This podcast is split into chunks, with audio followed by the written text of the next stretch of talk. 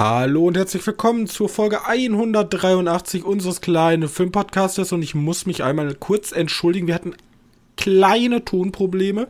Ich habe versucht, es so gut es ging zu fixen. Ähm, ich hoffe, ihr merkt es gar nicht. Natürlich, jetzt wo ich es gesagt habe, achtet ihr drauf. Ähm, deswegen eine kleine Entschuldigung.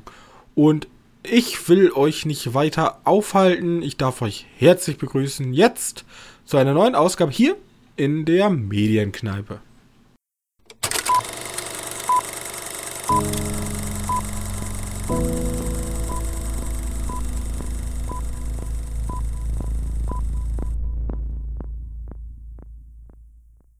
Hallo und herzlich willkommen zur Folge 183 unseres kleinen Filmpodcastes und an meiner Seite mein sehr geschätzter Mitpodcaster Johannes.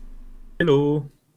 So, ähm, ja, wir äh, haben wieder eine kinofreie Woche, weil, ja, was lief? Hier komisch Insidious Red Door. Spannender Titel, ähm, hört man aber gar nichts drüber, wahrscheinlich zu Recht. Ähm, Bist du, ich habe da relativ viel von gehört. Oder meinst du so? kritischer technisch? Ich meine generell, ich habe da gar nichts zu gehört. Ich finde, die fahren eine große Werbekampagne. Aber vielleicht liegt das auch nur, dass halt komplett in meiner Bubble alles stattfindet und dann. Ja, vielleicht ja. sind die einfach an mir vorbei. Gemarketing-technisch. Aber das ist eine sehr gute Überleitung, die du gemacht hast, denn ich möchte ganz am Anfang, wir hatten ja gestern, waren wir unterwegs und wir hatten ganz kurz das Gespräch über, kann Greta Göring überhaupt eigentlich was? War ja meine Frage. Meine Vermutung war ja, oder ist diese Schauspielerin, Schrägstrich, äh, Regisseurin, die jetzt den Barbie-Film macht. Und der ist ja übelst gehypt, der Barbie-Film. Ja, hunderte Memes, Werbekampagnen, bla bla bla bla bla. Aber eigentlich hat die ja noch, also zumindest hat die noch nicht so die große Vita, dass man sich denken will. Also er wird ja so als der Blockbuster des Sommers neben Oppenheimer gehandelt. Und ich dachte mir, okay, woher kommt denn das? Weil, okay, Christopher Nolan, der hat jetzt abgeliefert nach abgeliefert nach abgeliefert. Aber sie hat theoretisch auch. Little Woman. Und Lady Bird. Und Lady Bird, ja. Die waren sehr gute Filme, aber nicht jetzt, ich fand jetzt nicht auf diesem Blockbuster-Niveau, weißt du? Wo nee, du dir so denkst. Äh, oh. Ja, da ist jetzt halt die Frage, ne? Ob man. Und ich habe das ihre erste ja. Regie. Also die hat ja noch nicht viel Regie geführt. Also, also die hat Regie bei Lady Bird und Little Woman. Und ja, genau. Nights and Weekends hat sie Co-Regie geführt, aber die hat noch nicht mal einen eigenen Wikipedia-Artikel, deswegen zählt er nicht. Da wissen wir ja. Alles, was bei Wikipedia nicht vorkommt, wird auch nicht gezählt. Ja, hat die aber eigentlich schon relativ gute Filmvita. Also ja, aber so, in deiner Regie. Wie gesagt, so Indie-Sachen würde ich es nennen. So Independent, kleines Kino. Also wie viele Leute ja, haben in Deutschland Ladybird gesehen? Ja, mit sehr spitzer Zielgruppe, ne? Ist schon also das sind Oscar so Bates, nenne ich sie. Die Oscar, also, ja. Die Oscar-Contender. Ja, das soll ja auch, das soll auch nicht äh, abwertend klingen. Ja, die Lady Bird war ein guter Film. Äh, Little Woman habe ich nicht gesehen.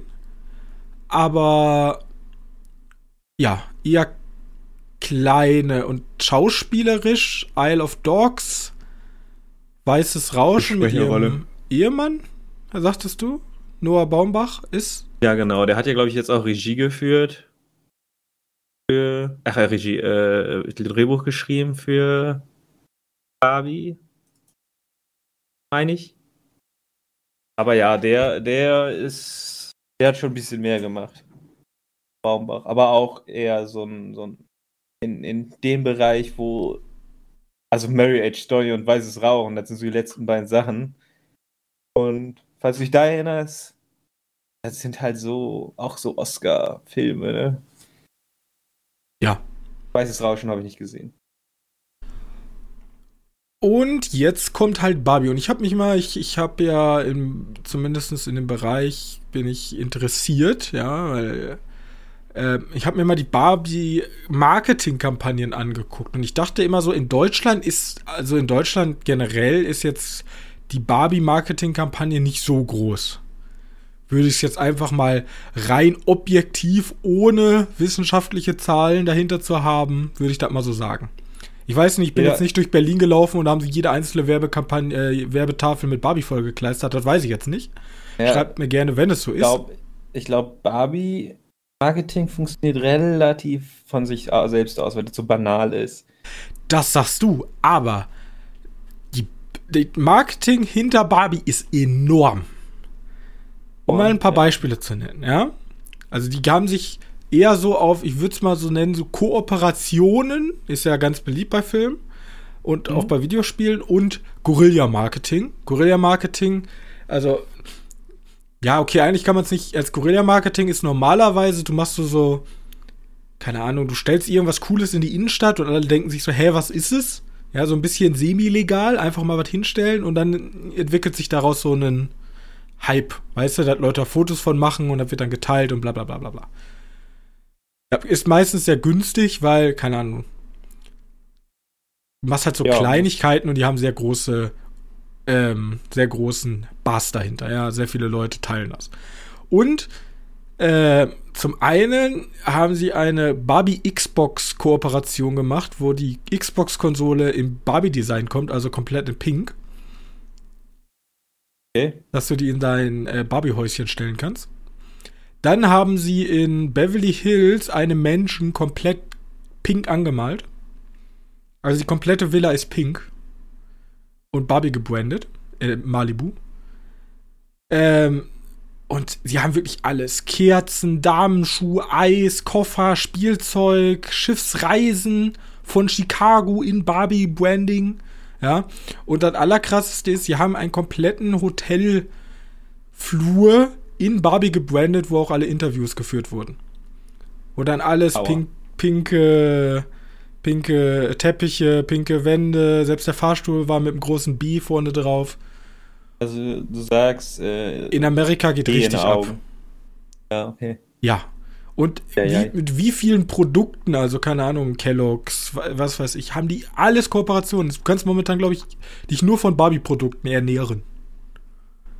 Und das finde ich immer so krass. In Amerika ist diese Market äh, Marketingkampagne einfach so unfassbar riesig. Und bei uns ist einfach nichts irgendwie. Oder bist du in den Naja. Supermarkt gegangen und gab es da Barbie-Gummibärchen? Ja, warte, kann gut sein, weiß ich nicht. Also ich bin, ich, ich, habe extra testweise bin ich in zwei Supermärkten gegangen. Ich habe da keine Barbie-Produkte gesehen. Testweise. Ja, äh, ja, ich habe halt auch nicht wirklich Erinnerung, da jetzt irgendwas war. Aber, äh, aber ganz ehrlich, so hier Klatschpresse-Kack, da kriegst du doch eigentlich das so ohne, ohne wirklich Werbung zu machen, machen die doch Werbung für dich, weil es so banal ist. Kommt ein Barbie-Film, ja, sie der haben, ist dann auch noch ab 12. ja ich, ich, ich bin gespannt, was der Film kann. Ähm, die ganzen Filmnerds hatten sie ja schon mit mit den Schauspielern, allein Ken und Barbie, also Ja, da sind große Namen bei, ja, das ist und der Trailer hat halt direkt geballert. 2001 Trailer. Ja. Na gut, das wollte ich bloß mal loswerden. Also, ähm, riesige Marketingkampagne. Bei Oppenheimer nicht so. Aber Oppenheimer Aber braucht, glaube ich auch einfach kein. Marketing, weil Christopher Nolan. Oh, darf ich, darf ich, darf ich sofort mit meinem Film anfangen, weil ich habe einen Übergang. Hau raus. Okay, apropos Guerilla-Marketing. Ich Mhm. habe eine Serie geschaut, die heißt Skull Island Oh, auf okay. Netflix. Okay, ja, okay. Aha! Ja, ähm. Also, sagen wir mal so, die hat kein Marketing gemacht, die Serie. Die ist halt einfach in, auf Netflix gestartet und aber geht halt um King Kong, ne? Also. Egal. Hm, Das ist so eine Animationsserie und eher aus diesem. Äh, das sind so ein Netflix-Animationsstyle. Weißt du? Also.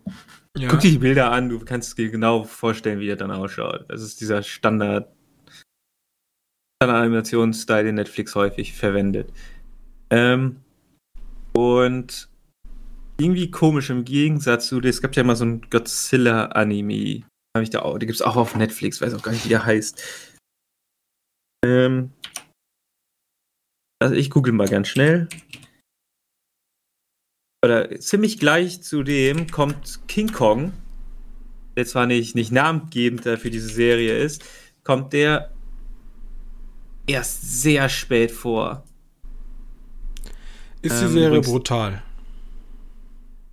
Ja, jetzt da komme ich gleich drauf. Die, die Godzilla-Serie hieß, glaube ich, Flashpoint, ne? Godzilla, ne, Singular Point. Da kommt auch, ist auch komisch. Da geht es auch um Godzilla, aber Godzilla kommt erst in den letzten zwei Folgen vor. Hier kommt King Kong erst in den letzten vier Folgen vor. Weil ich frage mich ja immer direkt, okay, ist das jetzt so auf so eine kindermäßige Serie ausgelegt? Hatten sie ja schon ja. auch gemacht mit, du hattest ja schon mal die ähm, Jurassic Park Serie vorgestellt, glaube ich. Genau. Die war ja auch die Jurassic Park Serie war sehr gut, eigentlich sogar. Ein bisschen lang, aber sehr gut. Ähm, aber die war auch auf jeden Fall für Kinder ausgelegt. Die hier jetzt ein bisschen komisch, weil die ist ja schon ab 16. Okay. Also die Serie hier, diese Skull Island Serie, ist ab 16 teilweise. Aber die ist halt wirklich so, also gibt's, da gibt es Momente, die sind halt wirklich auf Kinder zugeschnitten. Weißt du, da gibt es einen Charakter, ist so ein bisschen Höhlenmenschen-like, weil die mal irgendwann gestrandet ist auf der Insel und dann überlebt hat, weil die Freundschaft geschlossen hat mit einem Viech, was die Hund nennt. Und das ist halt auch so auf Hunde ähnlich. Ist aber auch so Monster-Dingen und dann halt Skull Island-mäßig riesig groß. Ähm, mhm. Aber gleichzeitig gibt es Szenen, da liegt dann halt einfach mal so ein abgerissenes Bein rum. Okay, also eher so Teenager, ja, tatsächlich. Weiß ich nicht. Ich denke, die ist, die sollte irgendwie für Kids sein. Sorry, Abend nochmal gerichtet. Die sollte eigentlich für Kids sein. Aber die ist teilweise echt hart. Und okay.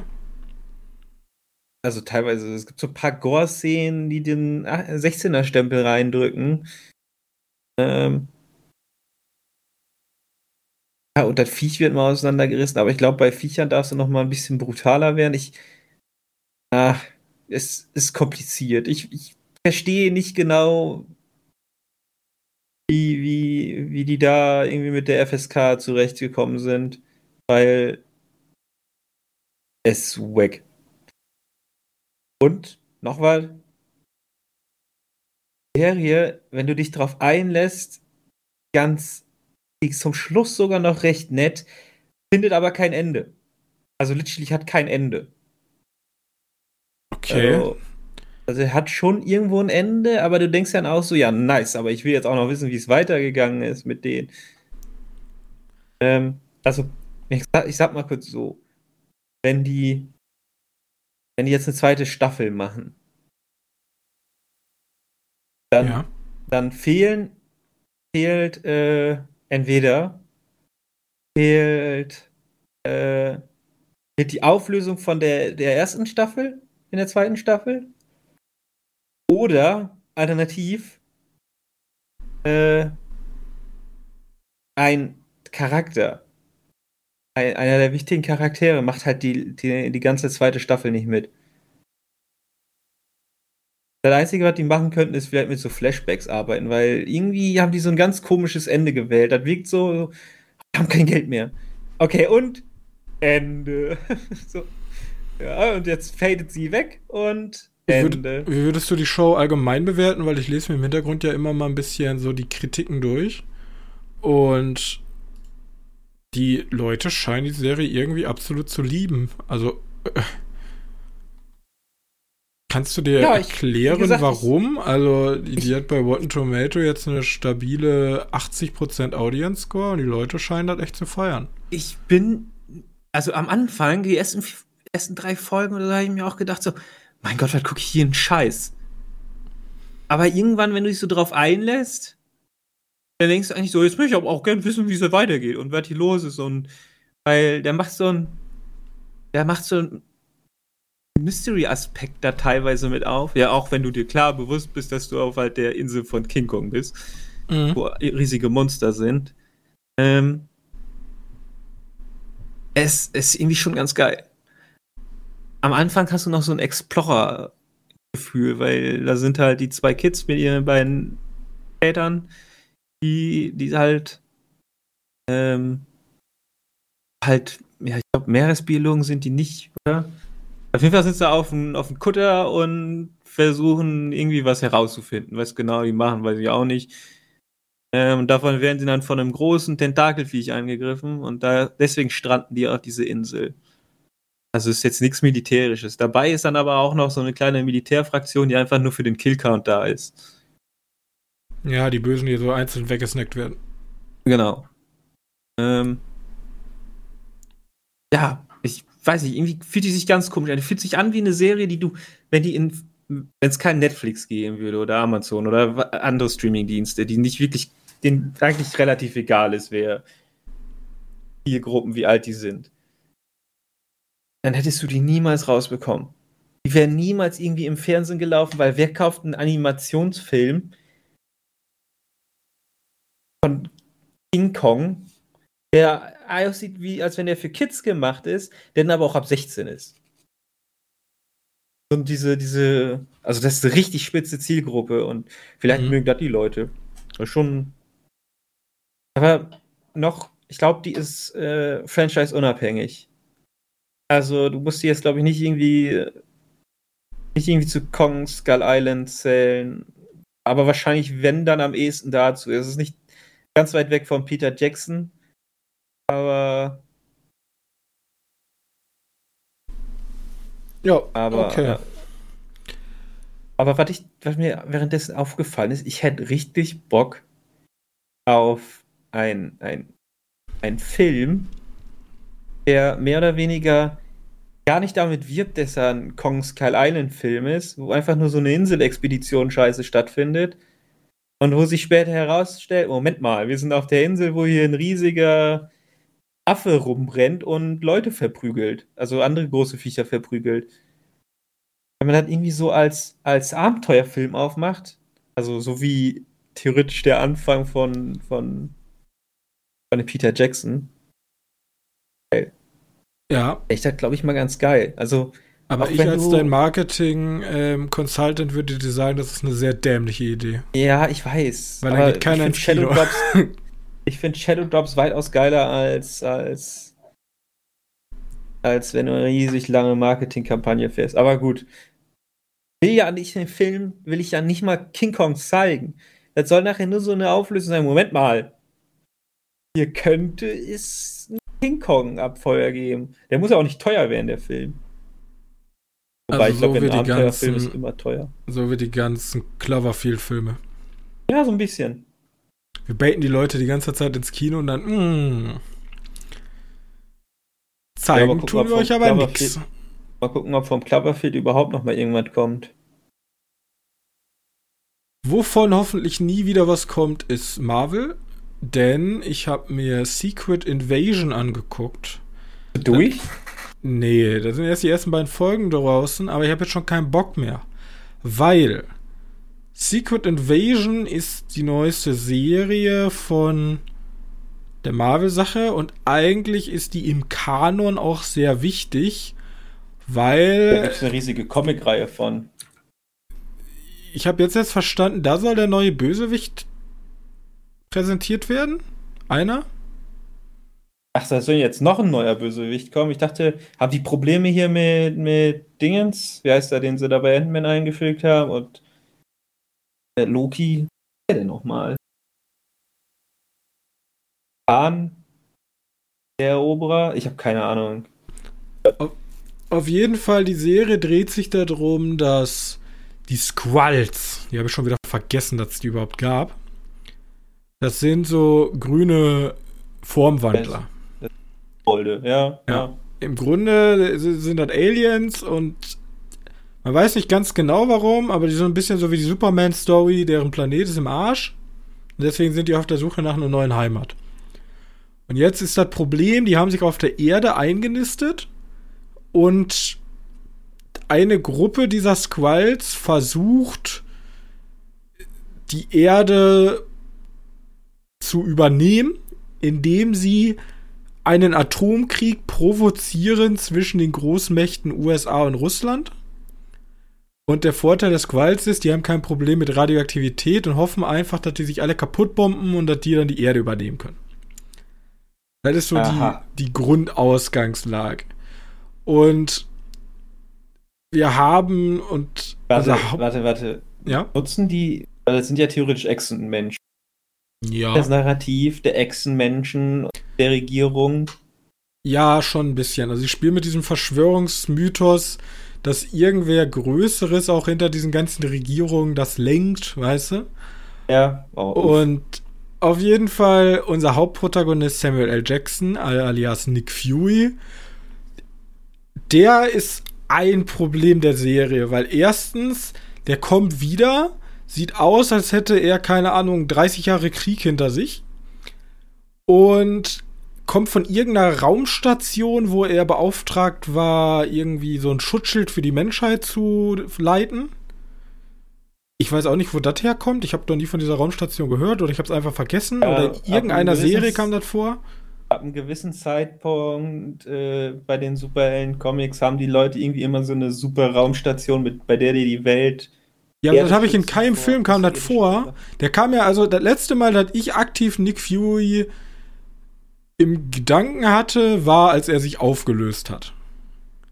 Da war ja die Endcredit-Scene, wo er sich da auflöst, nach dem Blob oder wie das Event auch hieß. Und dann war er auf seiner Telefonnummer, er hat hier ähm, Captain Marvel angerufen. Wenn du dich noch erinnerst. Ja, erinnere ich mich auch nicht mehr dran. Ja, das war, war. Ich mich erinnere, ist in Avengers 1. Warum ich mich daran noch mal erinnere, weil sie es noch mal extra für mich hier äh, ah, Recap so. eingespielt haben. So, so.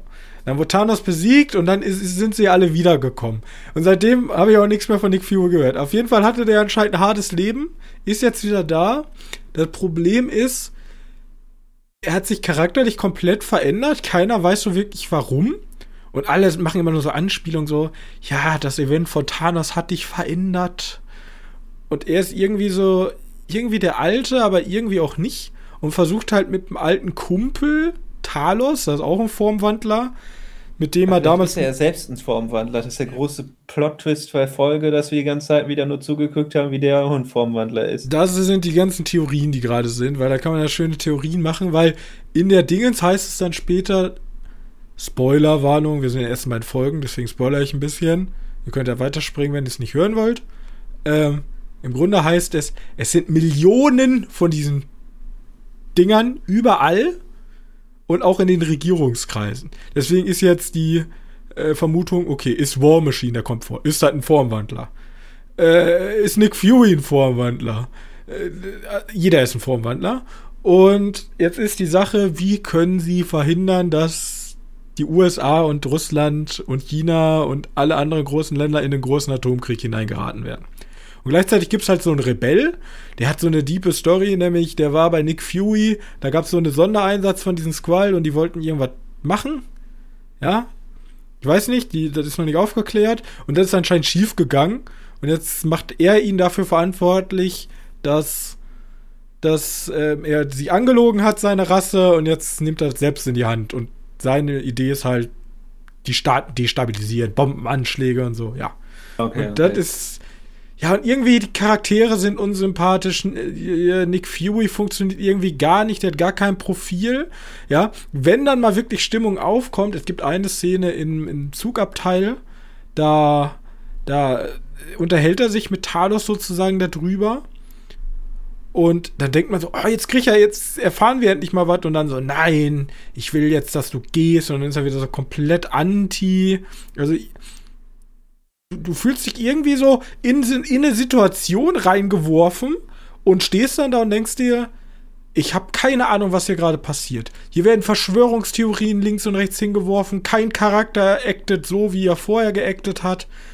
Ähm, vielleicht ist das alles Teil der Show, aber einfach zum Reinkommen in die Serie ist das einfach katastrophal schlecht und ich habe auch wenig Bock, die dritte Folge anzugucken. Dann kommen die immer raus? Ähm, am, also eigentlich müsste heute am 28, also am Mittwoch. Mittwochs, okay. Ja, und wie gesagt, Äh, Das ist es nicht irgendwie. Das ist nicht gut. Ja, ja, aua, schmerzhaft. Ja, Wahrscheinlich trotzdem wichtig, aber irgendwie jetzt so langsam durch die Serien, vor allem weil das Problem ist am Marvel Cinematic Universe, du musst ja im Grunde alles gesehen haben, um zu checken, was abgeht. Und jetzt durch die immer schlechter werdende Qualität bei den Serien habe ich auch nicht mehr wirklich Bock dran zu bleiben und habe auch immer weniger Bock, die Filme zu gucken. Ja, ich lass mir da noch was dem Film mich interessiert, beziehungsweise dann muss er halt für sich alleine funktionieren und wenn er es nicht schafft, Ja, also allein schon dieser Miss Marvel-Film kann schon gar nicht alleine für sich funktionieren. Das ist, glaube ich, unmöglich. Was kommt denn noch von Marvel raus? Jetzt in nächster Zeit. Ähm, ich weiß gar nicht. Also, die haben natürlich wieder eine Liste bis 2000. Ja, bis ähm, 2030 wahrscheinlich. Ja, aber die haben, also die haben schon alles wieder. Äh, ich muss da, da gibt's, da gibt's sogar einen eigenen Wikipedia-Artikel mit Phase. Alle 21 geplanten Filme ab 2023. So, so sieht's nämlich aus. Ich glaube, als nächstes kommt und dieser äh, Guardians Galaxy, Spider-Man, Quaven the Hunter. Ja, das ist ja Sony. Dann kommt meine The ja Marvels. Und dann kommt, Marvels. ja, The Marvels. Mit Ach, ist ja- ja, das okay. sind die, das, und dann geht's richtig los. Dann beginnt ja Phase 5. Und dann geht Deadpool 3, Captain America New World Order. Ist auch wieder, da haben wir schon mal kurz geredet mit diesem New World Order. Vielleicht hat er Ach irgendwie. Gott, was ist denn los? irgendwie haben sie sich da mit diesen dabei? Verschwörungstheorien, haben sie sich Ja. da was gefunden. Wirklich schrecklich. Äh, Thunderbolts, Blade, also Blade ist der einzige, Oh, wo ich Blade, wirklich da sagen kann, okay. Äh, Shang-Chi 2, Spider-Man 4, Armored Wars, Ja, Spider-Man Fantastic drauf. 4, Avengers 5, Avengers 6 und dann gibt es noch Madame Web, was auch immer das sein soll, El Muerto, Spider-Man der dritte, Untitled All-Female Spider-Man, A New Universe Spin-Off und Venom 3. Warte, da stand nichts mit den X-Men? Sollten die nicht auch mal irgendwann reinkommen? Ja, aber die, die werden wahrscheinlich irgendwann mal so dazwischen geschoben. Ja, hört sich so an. Also, warte, was hast du gehört? Weil ich gucke gerade bei Phase 5 und hier gibt es gefühlt tausend verschiedene Ableger mit tausend verschiedenen Meinungen. Junge, das ist super undurchsichtig. Ja, die, der Kevin Feige, der weiß wahrscheinlich, der rennt eigentlich nur noch von Meeting zu Meeting, von irgendwelchen Filmen. Ich dachte, der Kevin Feige ist jetzt so ein bisschen weg, weil er Star Wars machen will. Ist der jetzt weg? Weiß ich nicht. Äh, Also ich da weiß nicht, ob du das Meme kennst von dem einen Typen, der vor seinem Whiteboard steht mit den hunderten ähm, roten Strings, die überall hingehen und versucht jemandem was zu erklären. So fühle ich mich. Ja, ja, So ja, ich verstehe das. Gut, ey. Ja. Ja, okay, wir freuen uns auf Blade. Wir freuen Ende. uns auf Blade, alles andere ist mir momentan scheißegal. Ja, ja leider. Vielleicht Deadpool Also- 3, weil ich mag Deadpool, aber Ja, da müssen sie mich wieder. äh, Eigentlich müssen die mich mit den, mit den Trailer abholen und wenn sie es nicht schaffen, okay. Dann ist er halt nicht drin und wenn sie es schaffen, ey, dann habe ich vielleicht einen Film zum Gucken. Aber dieses Jahr wird wahrscheinlich kein Marvel-Film mehr geguckt, weil ganz ehrlich, der Captain Marvel-Film, äh, ja, ich bin, ich bin auch raus. Ich kann, ich kann mir auch nicht erklären. Also, ich, ich gucke die alle bei Disney Plus. Ja, Irgendwann, wenn mir mal so richtig langweilig ist und ich so kurz vorm Einschlafen bin, so. Hatten wir, hattest du Iron Heart gesagt? Es kommt ein Iron Heart-Film? Nee, habe ich nicht gesagt. Ja, okay. Ähm, da hätte ich auch keinen Bock drauf. ja, okay. Secret Gut. Invasion. Dann, Ähm. die Bühne ist deins. Ich kann weitermachen. Yes. Okay, dann, nicht, dann packe ich jetzt auch einen Captain aus. Äh, Captain America, nein, Captain Phillips habe ich geschaut. Okay. Äh, den habe ich nämlich schon ewig auf der Bucketlist. Ist der, Der Mann mit dem so- Bus, oder? Nee. Äh, der mit dem, der mit dem Frachter. You are the. Captain now. I am the Captain now. Jo. Äh, genau. Mit Tom Hanks, der Captain Phillips spielt, der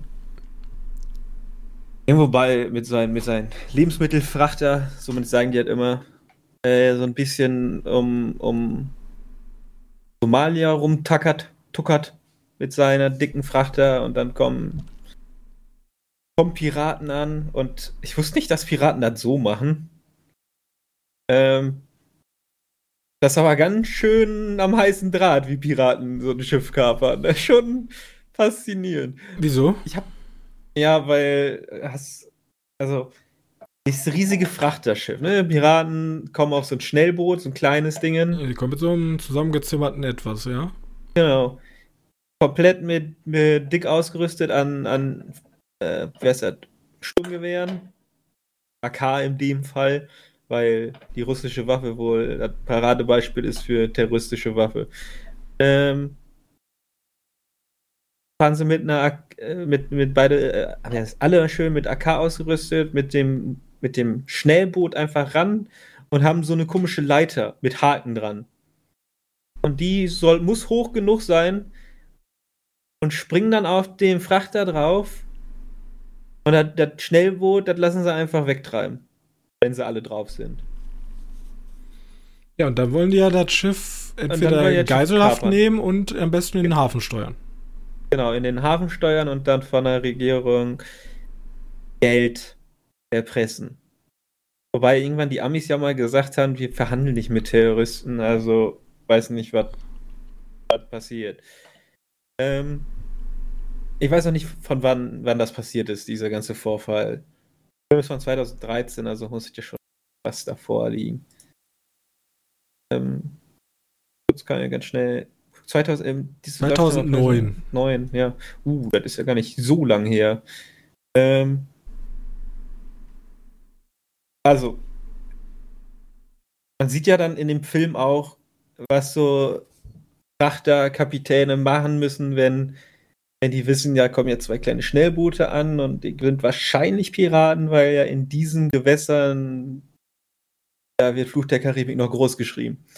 Äh, und das ist super interessant, weil die haben halt so, so Wasser, wie heißt das, so, so, wie heißen die Dinger? Wasserwerfer?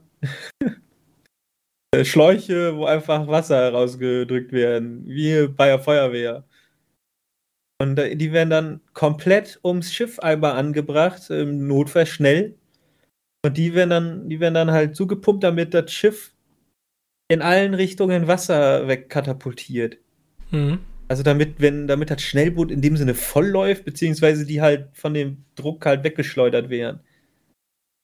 War interessant, da habe ich gar keine Gedanken drüber. Das ist ja voll logisch irgendwie. Gut, das geht halt hier ein bisschen schief, weil die sich dann trotzdem denken, ja, ist mir scheißegal, ich gehe einfach da drunter her und werde halt ein bisschen nass. Ähm und hier ist die Besonderheit, dass die gar nicht lange, ich habe nämlich gedacht, die, die sitzen jetzt in diesem Schiff fest und dann kriegen wir die Fahrt in irgendeinen Hafen von denen mit, aber das sind nur vier Leute. Und durch unglückliche Fügungen ähm, findet sich der Captain und die, die vier Piraten auf so ein kleines Rettungsboot wieder. Mhm. Ist nämlich wohl ganz witzig, denn die Crew übermannt den Anführer von den Terroristen. Eigentlich denke ich da jedes Mal dran, gut, ihr seid jetzt in den dunklen Maschinenraum, jetzt von hinten, jetzt prügelt ihn einfach, dann habt ihr das gelöst, das Problem. wird gemacht. Und dann denkst du so, okay. Und dann entsteht eigentlich nur noch so ein Navies, also Navy Seals, die versuchen zu verhandeln mit den Piraten. Und ach du Scheiße, ist das spannend. Das ist so spannend alles, was in diesem kleinen Rettungsboot passiert und und ich weiß nicht, wie wie wie Amis äh, viele, wie viele Kriegsschiffe die da stehen haben. Weil die wollen ja wahrscheinlich die, die Routen sichern. Ja, ich weiß nicht, ob 2000, wann war das, 9 schon diese, diese Mission gab. Da war ja auch Deutschland mit bei, dass die alle mit ihren Kriegsschiffen da durch diese Bucht fahren und deswegen gibt es auch kaum noch Piraterie heutzutage da. Ja. Weil einfach zu viele Kriegsschiffe durch die Gegend fahren. Genau, weil da sind halt extrem viele Kriegsschiffe, auch da schon. Und die sind ganz schön schnell da. Und wenn da halt auf einmal drei Kriegsschiffe, beziehungsweise auch noch ein Flugzeugträger, um so ein kleines Rettungsboot mit vier Piraten drin sitzen, denkst du ja auch nur so, ja, ihr seid halt gefickt. da kannst du sagen, was du willst. Da bist du als Pirat halt nicht am längeren Hebel mehr. Ähm, und ja, es ist faszinierend, was da. Also, der Regisseur, das ist, glaube ich, Greengrass gewesen. Paul Greengrass. Der hat so was gemacht, der hat die Born-Filme gemacht. Also, der hat schon so ein bisschen was, so eine. Weiß nicht, ich habe die alle jetzt nicht gesehen, von denen ich habe auch was Neues aus der Welt, den müsstest du gesehen haben. Der, dieser Western, äh, ähm, Tom ja, Hanks ja, und ja, dem Mädchen. Ja, ja, ja, ja, den habe ich gesehen. Genau, ich habe irgendwie das Gefühl, dass der so ein bisschen ihr Militär in den Filmen so ein bisschen sehr gut cool, darstellt. Cool darstellt, ja. Er ist halt Brite, ne? Er ist kein, kein Ami, aber ja, haben wir nur, nur so ein bisschen gedacht, weil ist schon, wird schon, also komm, du musst vorstellen, die Navy SEALs starten halt auf den Flugzeugträger und landen dann halt auf den Zerstörer, der, der dieses kleine Beiboot, dieses Rettungsboot verfolgt. Mhm. Und das ist so cool dargestellt. Jetzt kommen halt die krassen Stirnacken-Soldaten. Stirnacken mit den Waffen und der Ausrüstung. Und dann kommt da der halt, der Commander ist halt auch dabei, so ich übernehme jetzt die Kontrolle und macht da diesen übelsten, also ganz ehrlich, der Plan, ne, dass der geklappt hat. Und wenn das wirklich so passiert ist, ach du Scheiße. Ähm, ja, faszinierend. Aber äh, kannst du empfehlen? Ein, äh, ja, der Film ist wirklich empfehlenswert und also er ist wirklich spannend. Der hat so, der hat so ein, er verwendet auch Musik extrem gut. Die ist nämlich so richtig an, anfeuernd. Aber ich glaube, da macht jeder eigentlich einen ganz guten Job. Das Problem bei Tom Hanks ist, ich sehe halt bei Tom Hanks immer Tom Hanks. Ne? Ich sehe nicht irgendwie mhm. eine Person, die er spielt, sondern ich sehe Tom Hanks. Äh, ein bisschen schwierig. Und, ganz komisch, ich habe gedacht so, ich gucke den mal die ersten paar Minütchen auf Deutsch. Und dann kam halt hier, die Piraten haben natürlich auch ihren, ihre, ihre Momente und die sprechen halt, welche Sprache sprechen die da? Somalia-Sprache. Somalisch? Gibt's die als Sprache? Ich habe keine Ahnung. Somali? Ja, ich ja, find's heraus. Auf jeden, Fall, auf jeden Fall sprechen die da ihre Sprache. Und und im Deutschen gibt es keinen Untertitel, zumindest auf Netflix. Ich weiß nicht, ob da irgendwas ausgeschaltet hat. Da dachte mir so, seid, seid ihr dumm? Warum habe ich keinen Untertitel? Habe ich auf Englisch gestellt und da hatte ich dann Untertitel. Somali. Dann habe ich es halt auf Englisch gelassen. Also ich habe die ersten paar Momente, wo die da ihre Crew zusammenstellen für den Überfall, da habe ich denen nur zugeguckt, wie die halt ihre Sprache sprechen. Ich so, muss ich das jetzt verstehen, was sie meinen? Aber warte, auf Englisch sprechen die auch Somali einfach? Ja, genau, nur halt dann mit da ist dann einfach Untertitel drunter. Ah, okay. Ja, im Deutschen nicht. Ja, ab ich und zu wird das ja auch als Stilmittel verwendet und dann ab und zu ja, sprechen die halt Englisch. Ich glaube, der spricht ja auch ab und zu Englisch, der Chef von denen. Ja, der spricht halt die ganze Zeit mit Tom Hanks Englisch. Ja, genau. Also gebrochen, aber er spricht halt Englisch. Und ich habe wirklich gedacht, das ist ein Stilmittel. Aber dann dauert die, die, die, die, äh, die, die Szene halt fünf Minuten und du verstehst gar nichts. Ja, wäre wär, wär mal mutig gewesen. Dann ist er mal glücklich, dann ist er mal traurig oder wütend. Und denkst du, hä? Was passiert denn hier gerade? Ja, also, wie gesagt, den kann man sich wirklich mal angucken, den Film, äh, wenn man den noch nicht gesehen hat. Aber ich glaube, den haben schon ziemlich viele gesehen. Okay, ich hatte den nur auf ganz lange auf der Liste, weil ja, äh, ich habe mich da eigentlich ah, tue mich damit immer schwer, aber, aber ja, war war ganz cool. Okay. Ich möchte nur kurz sagen, äh, also basiert halt auf einer wahren Begebenheit, ne? Deswegen kannst du davon ausgehen, wie da die Leute teilweise rauskommen. Äh, es ist schon eine krasse Geschichte. Wenn die wirklich so passiert, ist ein Huhu, krass. Apropos Schiffe. Apropos Schiffe. Wenn dir, eine wenn, dir, wenn dir eine Nation einfällt, wer benutzt denn die meisten Schiffe, also so Kriegsschiffe? Kriegsschiffe? Also jetzt abseits von den USA. Naja, modern, so in der ganzen Weltgeschichte. Ja, England, Spanien. Ja, Portugal. England, richtig. Aber die Engländer, die waren ja eigentlich richtige Loser, denn die Engländer, die wir kennen, also das ist mittlerweile die Königslinie ist auch schon ausgestorben, aber Die Engländer, die wir kennen, sind lachhaft. Ja, okay. die Engländer, also wenn wir uns ganz, wenn wir ganz weit zurückgehen und wir denken an, ähm, wie, wie hieß der Film nochmal? Jetzt komme ich gerade gar nicht drauf. Ähm, die, äh. King Arthur. Die kämpfen am Ende gegen die Angelsachsen. Aber sind das nicht die Engländer? Nee. Nee, nee, nee, nee, nee. Am Anfang, ja, waren ja die ganzen Druiden, ne? So richtig altertümlich. Ja, genau. Da gibt's Dann auch ein kam Spiel die- von. Römer, dann Ja. kamen die Angelsachsen und dann kamen die, die wir immer aus den ganzen Debus-Filmen hier, äh, ne? Die, diese typischen Mittelalter-Engländer, das sind nämlich die Wikinger gewesen in Wirklichkeit. Die haben sich da einfach Ja. sesshaft gemacht und haben dann einfach angefangen, äh, also eigentlich sind es die Normannen gewesen, also die, die in der Normandie waren, das waren aber auch Wikinger, die haben dann später den Thron erobert, aber das, es waren alles Wikinger. Die, die Angelsachsen wurden damals durch die Wikinger hart weggeslasht. Ne, was? Hätte ein bisschen mehr Assassin's Creed Valhalla spielen sollen. Ja, das hat nichts damit, ja, vielleicht ein bisschen.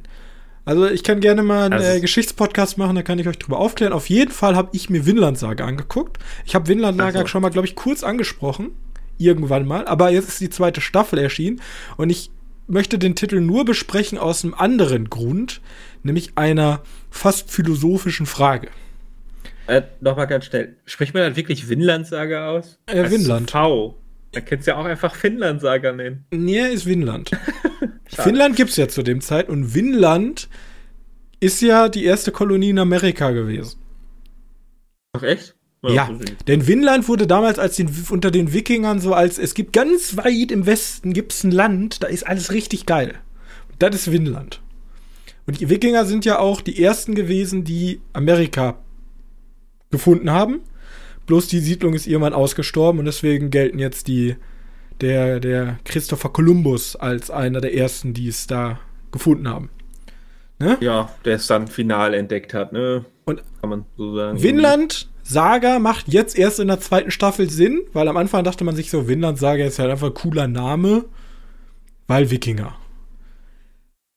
Und jetzt ist die Frage, in der ersten Staffel haben wir unseren Hauptprotagonisten Thorfinn, der ist nur ein kleiner Junge und er reist Oh. mit seinem Vater, will er nach England reisen, um da Krieg zu führen und versteckt sich auf dem Schiff, so klassische Okay. Storyline. No, Nochmal ganz schnell eine Frage. Das ist halt schon Wikinger-Geschichte Ist ein Wikinger. als Anime, ne? Ja. Und die bekannteste Wikinger-Geschichte ist halt diese Hamlet-Geschichte da angepasst. Ich weiß nicht, hier haben wir doch hier den von Eggers gesehen, den, wie hieß der denn nochmal, Northman. Northman, The Northman, ja. Hat der die gleiche Geschichte? Nein. Ah, okay, zum Glück. Dann hat ich eine komplette. Original Story. Ja, also auch okay. nicht die Standardgeschichte, die man vielleicht aus Vikings kennt. Da geht es ja um Björn Eisenseite und ähm, Ragnar Lothbrok. Da waren tatsächlich wirklich existierende Leute, bloß natürlich ein bisschen Hollywoodisiert. Ähm, auch da ein bisschen Fantasy mit drin. Bisschen Fantasy, alles ein bisschen. Aber hier haben wir Thorfinn, der ist ein Junge in einem kleinen isländischen Dorf und sein Vater war Mitglied bei den Joms-Wikingern. Und die Joms-Wikinger sind so eine Elitetruppe. Das Problem an der Sache ist, bei den Joms-Wikingern bleibst du ein Leben lang und wenn du abhaust, was er gemacht hat, killen die dich. Und er hat Oh, sich oh. halt gut in Island versteckt, aber dann wird er gerufen zum Krieg nach England. Und das wurde eigentlich nur, damit die Jungswikinger ihn halt um die Ecke bringen können. Und die beauftragen einen Piraten namens Askelat, seinen Vater umzubringen. Das macht er auch. Er killt ihn ganz feige. Und jetzt schwört Thorfinn ewige Rache, bis er endlich Askelat getötet hat. Und um Ah, das, hat aber auch schon was von. von ja, das hat schon ein bisschen was. Aber Ich habe meinen Vater. er will seinen Vater rechnen. Um das zu machen, schließt er sich Askelat an, weil er einfach ein richtig schlechter Knilch ist, der nichts kann. Und er seine einzige Belohnung immer in der Truppe ist, wenn er was gut gemacht hat, dann darf er ein 1 gegen 1 Duell gegen Askelat machen. Und er, ist, er will halt immer wieder gegen ihn kämpfen, um ihn endlich irgendwann zu töten. Ja. Und die erste Staffel geht halt wirklich, da werden Leute geschändet, da werden Leute wegexekutiert, Brandschatzung durch England, ne? Dann gibt's da Torkel, ist so ein mächtiger Wikinger-Kriegsfürst, der die Seiten gewechselt hat. Der ist natürlich, das, ist, das Interessante ist natürlich sehr japanisch. Der ist komplett überzeichnet. Der ist so groß wie acht Männer gefühlt. Ist wie, wie so ein Bulle und wirft einfach ganze Baumstämme auf die Gegner. Also so komplett Ja, klar. überzeichnet. Also wenn, dann möchtest du aber auch sowas haben. Aber ich will gar nicht die erste Staffel spoilern, die endet dann sehr rapide mit einem großen Ereignis. Schnitt. Und auf einmal, das ist jetzt die philosophische Frage, ändert sich die Tonalität der Serie um wirklich 180 Grad. Wo wir am Anfang wirklich ähm, nur Gemetzel, nur Leid in England, Krieg. Wir hatten eigentlich nur Krieg. Ist unser Hauptprotagonist jetzt auf einmal erwachsen geworden und ist Sklave auf einem norwegischen Bauernhof. Okay. Und darüber Ja. gehen 24 Folgen. Wir verfolgen 24 Folgen lang das Leben von Thorfinn auf einem Bauernhof. Wie baut man damals Getreide an? Wie ist das Leben als Sklave? Was sind ähm, die einzelnen Stände da auf dem Bauernhof? Haben Okay, Sklave irgendwelche Rechte? Wie, wie ist das Arbeiten damals? Aber Und- ist das nicht, äh, hast du ja nicht deine Base, deine Fanbase? Das ist das bisschen Interessante. Ich habe mir den Anime auf Crunchyroll angeguckt und bei Crunchyroll ist das Interessante, du kannst dir unter jeder, Kommen unter jeder Folge Kommentare schreiben. Oh, das ist super cool. Das ist eigentlich ein mega cooles Feature und die Leute tauschen sich dann aus. Und es gibt tatsächlich zwei da Parteien, die sehr verfeindet sind. Die einen, die sagen, ist mega sturz, scheißen langweilig, ich will, dass der Junge wieder ein paar Leute massakriert. Und die anderen Ja. sagen, ihr seid einfach zu dumm zu erkennen, ja, dass wir hier eine richtig krasse charakteristische Wandlung eines Charakters haben und dass das super interessant ist. Und jetzt ist die Frage auch an dich. Stört dich das in Serien, wenn du denkst, okay, ich will das haben und dann kriegst du aber was komplett anderes? Also wirklich, ich habe noch nie so einen Roundhouse-Kick gesehen gegen die Konventionen, die eine Serie haben, weil es ist so ruhig, so es werden ganz andere Themen auf einmal vorgestellt. Es wird ab und zu immer mal wieder eingespielt. Es gibt nämlich auch so einen König von Dänemark, da Thorfinn auch viel mit zu tun gehabt. Da ist noch so ein bisschen Action und Verrat mit drin, aber sehr, sehr sporadisch. Und wir haben halt ganz viel so, oh nein, der Weizen ist kaputt. Oh nein, wir müssen diesen Baumwurzel rausziehen mit Pferden. Und vorher war halt, okay, 6000 Engländer gegen 10.000 Dänen und nur Blut und 20 Minuten nur Action-Szene. Hast Ja? du denn jetzt die komplette Serie schon geschaut? Alle beiden Staffeln komplett durch. Und Der hat wirklich mal. Ist, das Interessante ist, Thorfinn entwickelt sich in dieser Serie von einem blutrünstigen, zornigen Jungen zu. Das, das, da bin ich sehr zwiegespalten. Ich bin weder in den beiden Lagern, weil ich sage, ich fand das sehr cool, mal einen komplett anderen Ansatz der Serie zu sehen. Also dieses komplett entschleunigte Unbrutalität. Und Thorfinn wird zu so einem richtigen Pazifisten. Ja, der versucht gar keine Gewalt mehr auszuüben. Und das ist natürlich relativ komisch in einer Anime-Serie über Wikinger. Und ich weiß nicht, kennst du das? Das ist das eins, die einzige Schwäche, die ich ab und zu habe. Ab und zu wird es zu pathetisch. Ich weiß, ich weiß nicht, kennst du das Subreddit? Ich bin 14 und das ist Deep. Ja. Ab und zu haut der mal so ein paar Reden raus, wo du denkst, das war jetzt nicht cool. Das war einfach nur größtenteils peinlich, was du gesagt hast. So, weiß wo der, wo der denkt, ich bin jetzt richtig deep, ich, ich, ich greife die Seele des Menschen und erkläre euch hier was, ja. Wo, wo du einfach da nur sitzt und denkst, ah, nee, nee, das war es jetzt nicht. Und daran schwächelt teilweise die zweite Staffel. Aber das kommt wohl häufiger in Animes vor. Ja, genau, das kann ich dem noch nicht mal. Deswegen fand ich die zweite Staffel trotzdem noch sehr cool. Und ich denke, es wird eine dritte Staffel kommen. Und ich bin sehr gespannt, wo sich das jetzt hin entwickelt. Einbruch Horror. das, ja, genau, das Ende, also nicht Horror, aber das Ende von Teil 2 scheint, scheint zum Beispiel schon wieder, dass sich jetzt dieses komplett pazifistische und dieses komplett brutale irgendwie kreuzen wird in Zukunft. Und der Manga geht ja auch dementsprechend weit. Und ich bin gespannt, wo die Reise hingeht. Also wer mal so einen kompletten, wer mal einen sehr japanisch angehauchte Sicht eines Wikingers sehen will und vor allem auch mal sehen will, okay, wir haben eine Staffel nur Action und Brutalität und eine zweite Staffel lernen wir über das Landleben des, des damaligen Norwegens mehr kennen, der sollte sich Vinland Saga angucken. Ist wirklich sehr, sehr unterhaltsam, macht sehr, sehr Das viel ist Spaß. so spitz, diese Zielgruppe. Ja, das, also, aber wirklich, Vinland Saga ist, ist ein, weil immer wenn ich bei Crunchyroll reinguck, habe ich entweder diese Comedy-Animes, sowas wie Mob Psycho 100, Demon Slayer, so, die jeder abfeiert. Die sind halt witzig. Ja, Demon Slayer ist schwierig, aber okay. Ja, oder Demon Slayer oder auch ähm, äh, Jujutsu Kaisen. Die funktionieren alle gleich. Du hast einen Protagonist, der ist am Anfang schwach, der wird dann stärker und immer stärker und immer stärker. Und trotzdem ist er so leicht quirky und hat ein paar coole Sidekicks. Die funktionieren genau. alle gleich. Aber Vinland Saga ist halt so schön anders.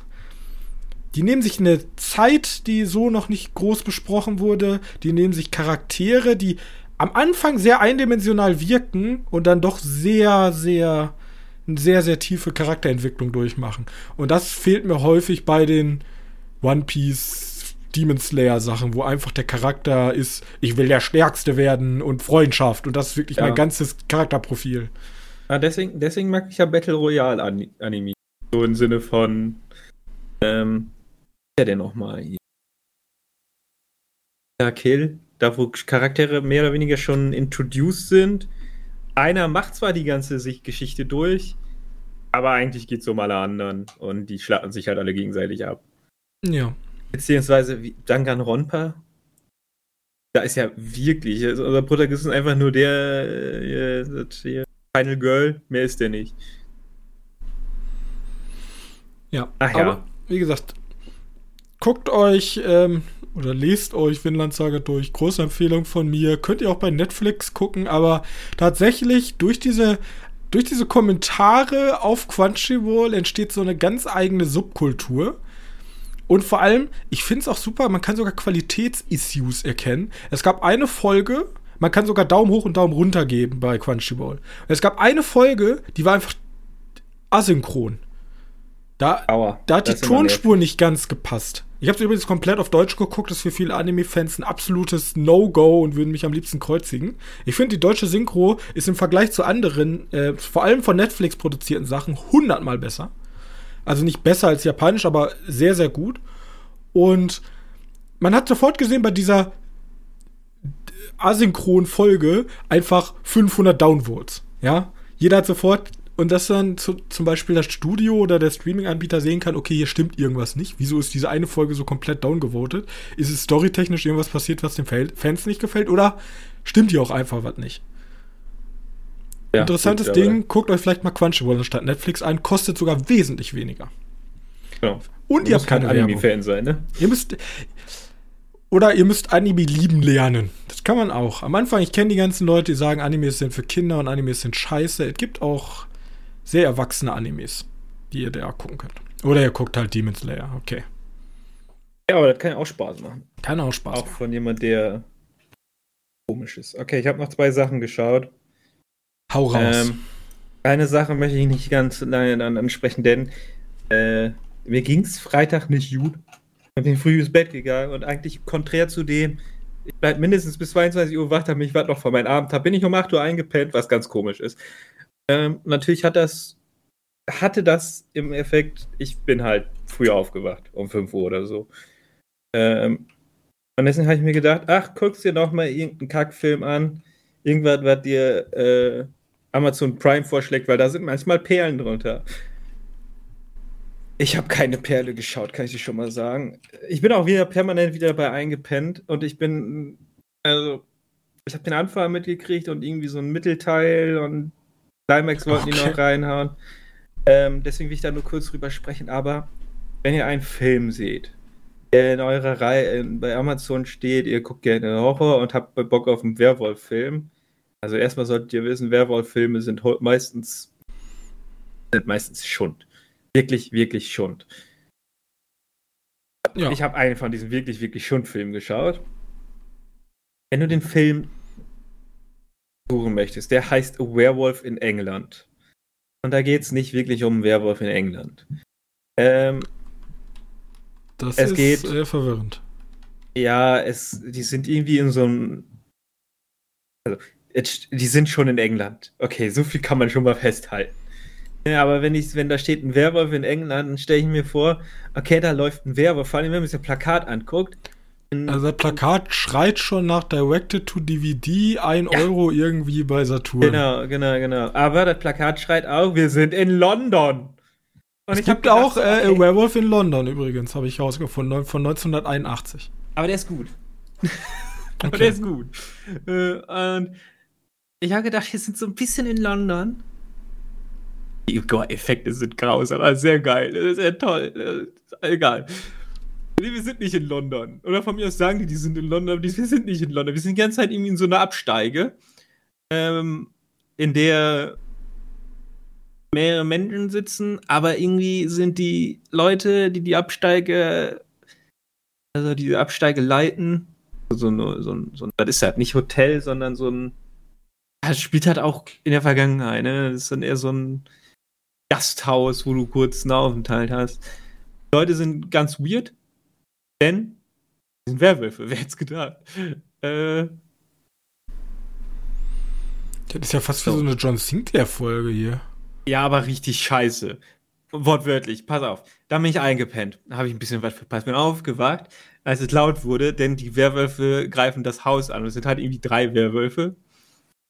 Ähm, das denen ja auch gar nicht so aber ich habe ausgemacht, ab einem Zeitpunkt, weil die Werwölfe sind irgendwie dumm und die sind auch einfach nur Menschen mit so einer komischen Maske und die machen die ganze Zeit so ein Jaulen, aber die, die Maske, also die können das Maul nicht öffnen. Kann ich schon mal so sagen. Okay. Und die Bluteffekte sehen auch wirklich nur so aus, so Typ mit einer Spielzeugwaffe, Peng! Gegenschnitt, Werwolf. Dann siehst du wirklich, wie kurz ein Frame rausgenommen wird, damit die den neuen Frame anfangen können.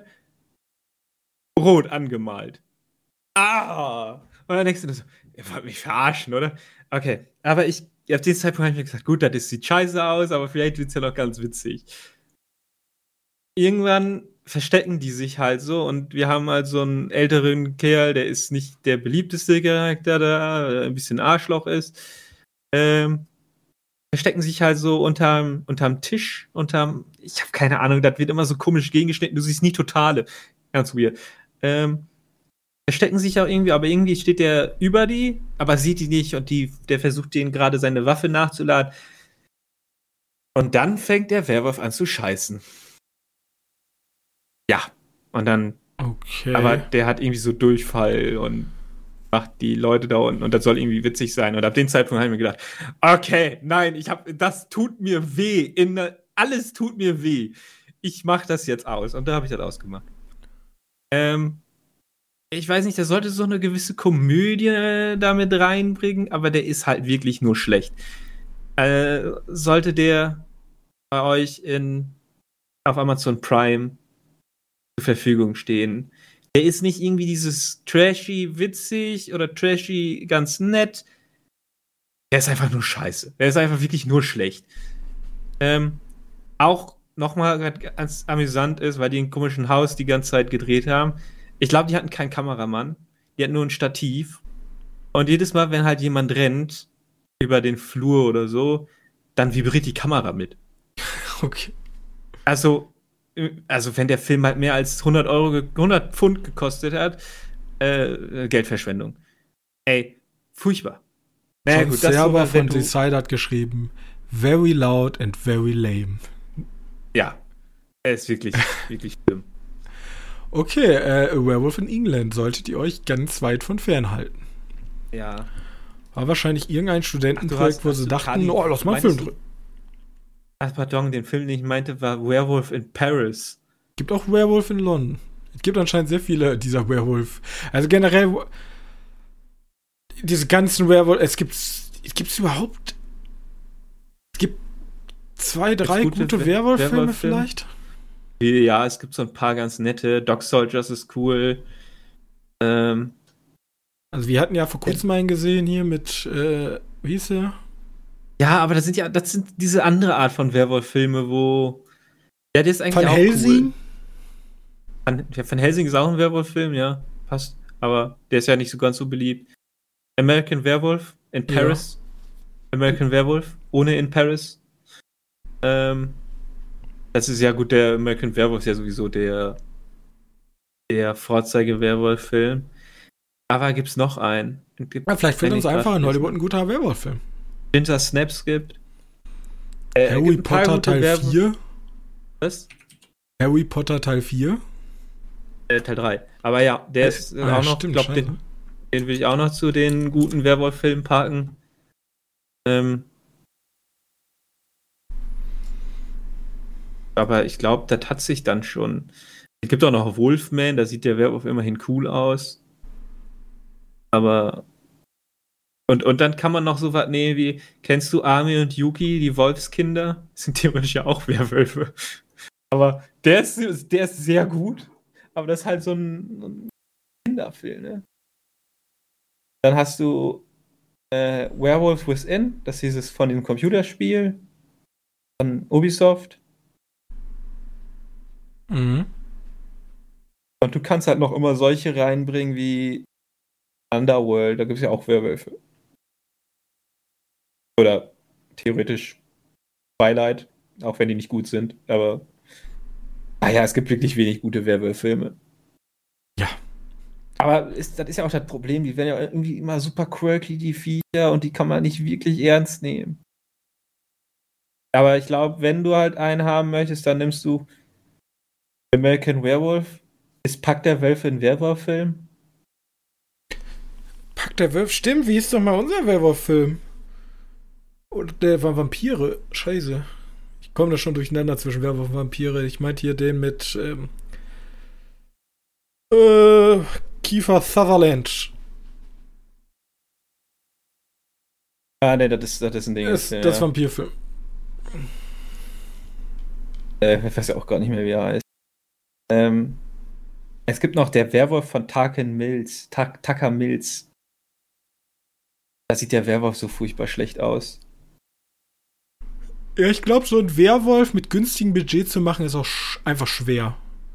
Ja. Weil entweder ja. brauchst du sehr gutes CGI oder einfach sehr gute Maskenbilder und beides hast, ja, du nicht mit oder, mit oder du musst Budget. es halt wirklich so machen, wie, wie hieß denn jetzt nochmal der Werwolf-Film, den wir geguckt haben? Äh, The Wolf of Creeks Hollow? Ja. Sowas. Äh, ja, okay. Ich, also jeder, der den Film gesehen hat, weiß, wo das Problem ist, aber das ist schon irgendwo ein Werwolf-Film. Und du zeigst halt den Werwolf nicht wirklich.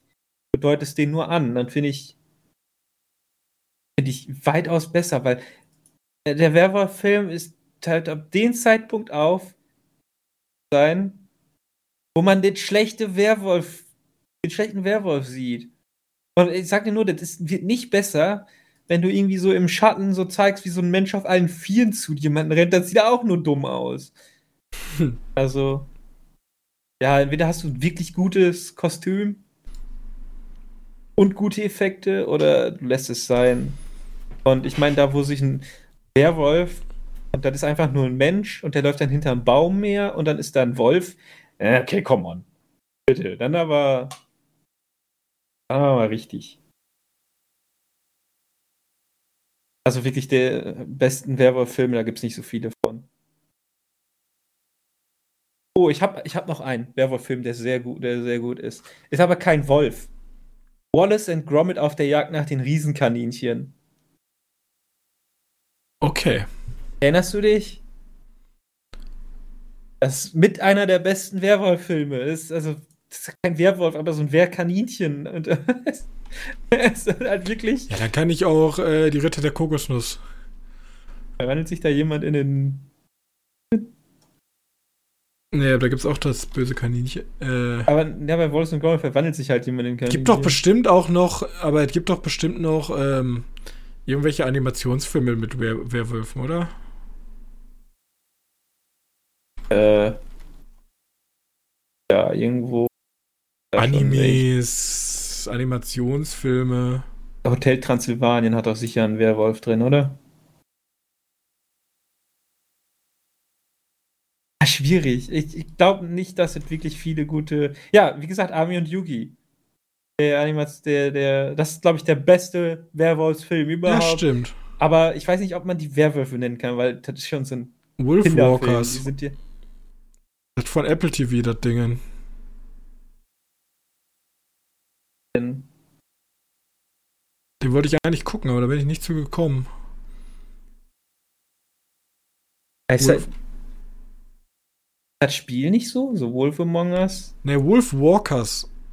Wolfwalkers, achso. Ja, da war das was so ein bisschen wie so ein Märchen äh, gezeichnet ist. Also so sehr. Wie sagt man? Aber ist das ein Werwolf? Also, ja, ich habe den, hab den nicht geschafft zu gucken. Da hätte ich aber richtig Bock drauf. Die hatten ja auch ein Part in den Visions, den neuen Star Wars ja, genau, Visions. genau, genau. Der war auch sehr gut. Ah, ja klar, wenn er ein Werwolf ist, möglich, dass sie sich in Wolf verwandelt. Ähm, muss ich wirklich mal an. Der sieht auch sehr geil aus. Aber eigentlich wollte ich gar nicht so viel über den Film reden. Okay. Welchen so, Film so. willst du denn noch besprechen? Naja, auch nur kurz, weil auch wieder Horror ist, aber den, den habe ich nicht ausgemacht. Okay. Und. Okay, ich weiß nicht, was Malediction heißt. Malediction. Arthur Malediction habe ich noch geschaut. Ähm, wenn er nichts sagt, ist nicht so wild. Du kennst aber Arthur die Minimoys. Ja. Also, Ach, ist das ich, der Arthur und the Minimoys Horrorfilm? Ja, genau. Wo kann man Ach den so, denn gucken? Malediction heißt Fluch. Das ist französisch. Also. Malediction. Arthurs okay. Fluch. Ja, Arthurs Fluch. Ähm, hat dieses hat dieses Cover äh, das kennst du ja, dieses rote Cover. Mit dem gruseligen, was ist das? Mit den, ja, mit dem Arthur, also aus den Minimoys, aber nur irgendwie, irgendwie die, die, die Form und die Augen sind so rausgekippt und sieht richtig creepy aus, aus so einer Art. Ähm, also das sieht aus wie Potenzial für so eine Creepypasta im Internet. Aber eine schiepe Creepypasta im Internet. Ähm, ja, wir haben hier den, den, den Horrorfilm, in dem ein Mensch, den ich nicht nachvollziehen kann, der ist nämlich der größte Arthur und die Minimoys-Fan überhaupt. Ich muss vorstellen, der hat so, so einen Schrein eingerichtet, wo der alles von Arthur die Minimoys gesammelt hat. Mhm. Also, okay, von mir aus gibt es solche Menschen, aber ach du Scheiße. gibt sowas wirklich? Naja. Ähm, und die Freunde von denen, also sind zu acht Freunde von denen, äh, wollen zu seinem Geburtstag, zu seinem 18. Geburtstag, äh, haben die den Originaldrehort von von, äh, von dem alten Film, weil der alte Film ist ja eher so ein Animationsfilm, aber mhm. der hat ja, der fängt ja an mit der realen Welt. Ähm, und an diesen originalen Drehort äh, gehen die. So. Aber es ist natürlich nicht so viel wie, da passiert natürlich ein bisschen mehr als ja, als man denkt und Freunde finden sich schnell in einem Horrorfilm wieder. Also ein Horrorfilm, in dem sie gejagt werden von was auch immer. Niemand weiß genau, was da die angreift. Auch wenn du jetzt bei Arthur Malediction reingehst und Bilder guckst und dann guckst du halt 1, 2, 3, 4, 5, sechste Bild an, dann weißt du schon genau, was kommt. Ähm, aber, oder den Trailer, ach du, ja gut, der Trailer spoilert auch schon einfach alles. Ähm, aber sonst, sonst weiß man nicht, was los ist. Und alles ein bisschen seltsam. Jetzt kommt aber ein Problem. Ohne den Film jetzt wirklich zu spoilern. Da passiert schon ganz lange nichts. Also wirklich nichts. Okay. Und es gibt am Anfang so eine kleine Horror Horrorsequenz, wo halt ein, wo halt so ein komisch Einheimischer gezeigt wird und der lässt halt seine vier Greyhounds los, die dann vor dem Zaun stehen, wo die Kinder, äh, die Kinder, die Kids, die nachfragen wollten, wo der, wohin der Weg ist und er kommt raus, hat irgendwie so äh, keine, keine gepflegten Zähne, warum auch immer, und eine Schrotflinte in der Hand und das ist ein Hillbilly. komisch. Ja, Hillybilly, ein französischer Hillybilly. Ähm, man sagt halt komische Dinge. Flüchten dann, weil der in der Luft schießt. Und ab diese Szene sieht man schon, wo das Problem ist. Denn es gibt, wie auch in den Billigfilmen davor, keine Totalen. Es gibt in diesem Film keine einzige Totale. Okay. Außer von dem Haus gibt es sonst keine Totale. Und ich, ich finde es so anstrengend, weil du hast diese Szene, diese Horrorszene, und die hätten nie zusammen drehen müssen. Das heißt, die vier Greyhounds werden einzeln geschnitten. Der Typ, siehst du, den Typ siehst du nie zusammen mit den, den vier Greyhounds. Ist auch nicht wichtig, ob da jetzt vier Greyhounds sind oder nicht, aber das soll den noch ein bisschen einschüchtern machen. Vor allem sind das relativ friedlich aussehende Hunde, aber dann sind es halt vier Greyhounds, die da kommen. Die sind halt relativ groß, deswegen. Ähm und dann kommt der Typ einzeln raus und dann Gegenschnitt sind immer die Jugendlichen, die zu acht da rumstehen, hinterm Zaun und Angst haben. Also, man muss dazu auch nochmal sagen, der Film ist komplett während der Corona-Pandemie entstanden. Es ist gut möglich, dass die wirklich nie voreinander standen. Aber immer einzeln halt gefilmt. Halt ja, ja, das ist immer ist ganz ich, komisch. Ich hatte auch schon mal einen Film, der so ähnlich war. Mir fällt der Name gerade aber nicht mehr ein. Ich habe direkt gedacht, so fühlt sich ein bisschen wie so eine Dia-Show an, weil du dir irgendwie so alles selber zusammendenken musst, wie gerade das Szenenbild theoretisch ist. Ja, weil halt genau nie, das. Weil du, weil du einfach nie den Zusammenhang hast. Aber interessant. Ja, ein Bild ohne, ein Film sein, ohne Totalen, ja. Kann wirklich sein, dass es an Corona lag, weil der Film ist Vielleicht, vielleicht dachten die, die sind richtig klug und äh, machen da dadurch einfach, schaffen die es, diese Abstände einzuhalten. Ja, ja, aber die Kids untereinander, die acht Leute, die schaffen es nicht, die Abstände einzuhalten. So viel kann ich schon mal sagen. Also die sind immer irgendwie, Diensten immer zusammen. Aber das sind ja auch so der Hauptcast. Alle anderen, ja, die schaffen auf jeden Fall die Meter ab. Die schaffen auch 50 Meter einzuhalten. Okay. Ähm, äh, ganz komisch. Und also, das, was das Plakat verspricht mit den creepy aussehenden Figürchen da, das gibt's nicht. Es gibt so ein paar. Die Auflösung ist auch so dämlich. Das ist ja schon irgendwo amüsant. Äh, Spoiler gleich, aber jetzt erst noch mal nicht. Obwohl ich glaube, ich habe da nicht mehr viel zu sagen. Außer lohnt nicht wirklich, den anzuschauen. Ist schon ein bisschen cheaper, aber wenn, wenn man fand damals Arthur Di Minimois als Kind richtig toll. Heute, das, da sieht man so ein paar Szenen und denkt mir so, ach du Scheiße, ist der Film hässlich. Der ist, glaube ich, auch von Luc Besson. Meine ich. Mhm. Und dass der Film, dieses Arthur Malediction, äh, so, ein, so einen großen Release hatte, weil der lief ja auch bei uns sogar in den Kinos, ist irgendwie schon faszinierend. Vielleicht, weil es ein europäischer Film ist und. Ja, glaube ich, eher, dass der relativ gute Förderung auch bekommen hat. Ja, genau. Er ist auch wieder von diesen Euro-Euro-Films. Kennst du diese Fee, die da über den See? Mhm. Häufig. Der ist auch nicht wirklich brutal und. Warte. Nee, der ist wirklich, wirklich brutal. Es gibt zweimal eine, die gleiche Szene. Und zwar kennst du so, wenn. okay es gibt mehrere von diesen Tropes, die verwendet werden. Zum Beispiel ist einer im in, einem, in einem Auto ja, und hat einen verwundeten Freund hinten drin und das Auto startet nicht.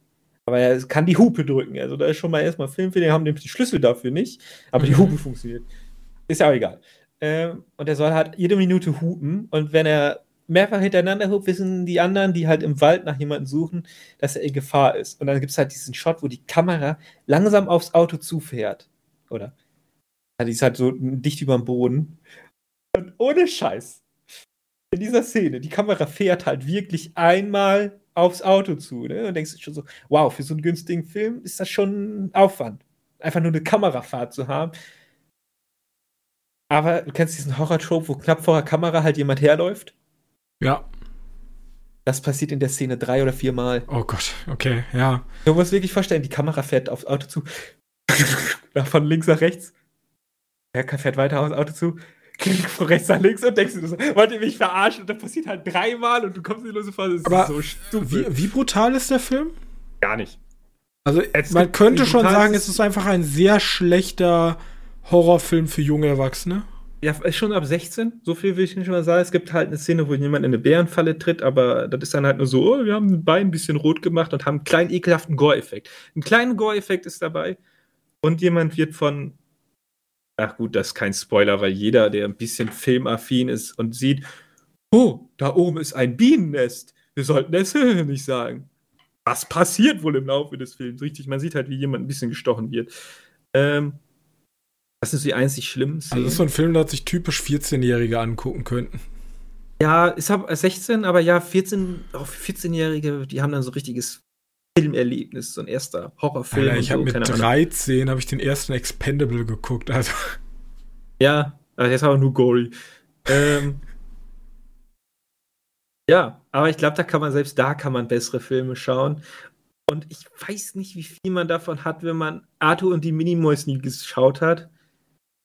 Wobei ich weiß auch nicht, wie viel man davon hatte, wenn man Arthur und die Minimoys geschaut hat, weil alles, was du wissen musst, zeigen die im Film. Weißt du, da gibt es diesen Film in Film. Ja. So, und jetzt spoilere ich dir nochmal das Ende, das Ende, weil es so banal ist. Da muss man auch drüber sprechen. Denn hier ist nichts übernatürlich. Es gibt keine Geister oder so ein Shit oder verfluchter Film oder so ein Scheiß. Sondern in diesem Haus, in, dieser, in diesem Dorf, das ist halt so ein Outback-Dorf, wie gesagt, der Heliblief ist nicht umsonst angesprochen. Ähm, da ist super langweilig. Da passiert nichts. Da ist super öde. Und deswegen die Teenie-Gangs veranstalten immer eine Art Lab oder Ruleplay. Ah, natürlich. Zu bestimmten Filmen und werden dabei halt übelst brutal. Und die haben gesehen, dass die halt in die Stadt gekommen sind, haben gesagt, jetzt die perfekte Zeit, jetzt lass uns also, ja, so, eine, so eine Truppe aus, also das sind so zwei verfeindete Gruppen wohl. Einmal so die Rednecks, Weiß, White Trash, französischer White Trash und so eine schwarze Gruppe. Und die, die Schwarzen haben sich irgendwie so als ich weiß nicht, wenn du dir auf Google da Bilder zu anguckst, da gibt es so einen so Tribesman mhm. verkleidet. Und die anderen sind irgendwie so als die Schurken von Arthur und die Minimoys verkleidet.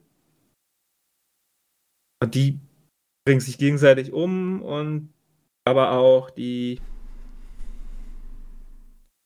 die Gruppe hier, die Teenager, die unsere. Also denen ist einfach nur unfassbar sind. langweilig, dass wir. Denen ist so langweilig, dass sie sich lieber umbringen. Ja, genau. Ah, okay. Okay. Ich weiß nicht, ob die sich umbringen, aber auf jeden Fall bringen die die Leute um. Und dann kommt Deus Ex Machina, der Typ mit der Schrotflinte und den vier Greyhounds um die Ecke und erschießt dann die Teenager. auch einfach so random.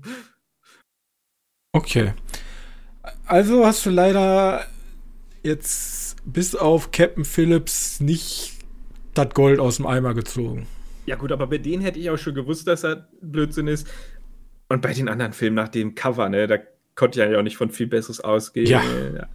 Aber ich wollte nur sagen, dass es solche Art von Filme gibt und dass man davon die Finger doch fernhalten sollte.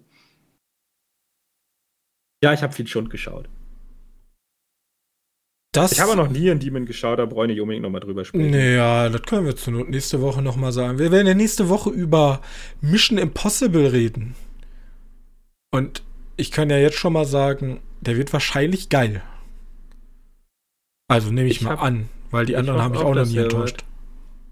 Ich hoffe dann auch, dass aber was wird. Auch wohl Lust drauf. Ja, und dann beginnt ja auch schon Oppenheimer und Barbie. Wir freuen uns. Die nächsten Wochen werden spannend. Gut. Yes. Yes. Das soll es auch von uns gewesen sein. Ähm, wie immer, nette Bewertung, Webseite vorbeischauen und ihr könnt uns immer schreiben. Über Social Media, Webseite www.medienkneipe.de oder sonst was auch immer. Ich bedanke mich für Ihre oder eure Aufmerksamkeit und wir sehen uns nächste Woche wieder. Bis dahin. Tschüssi. Ciao.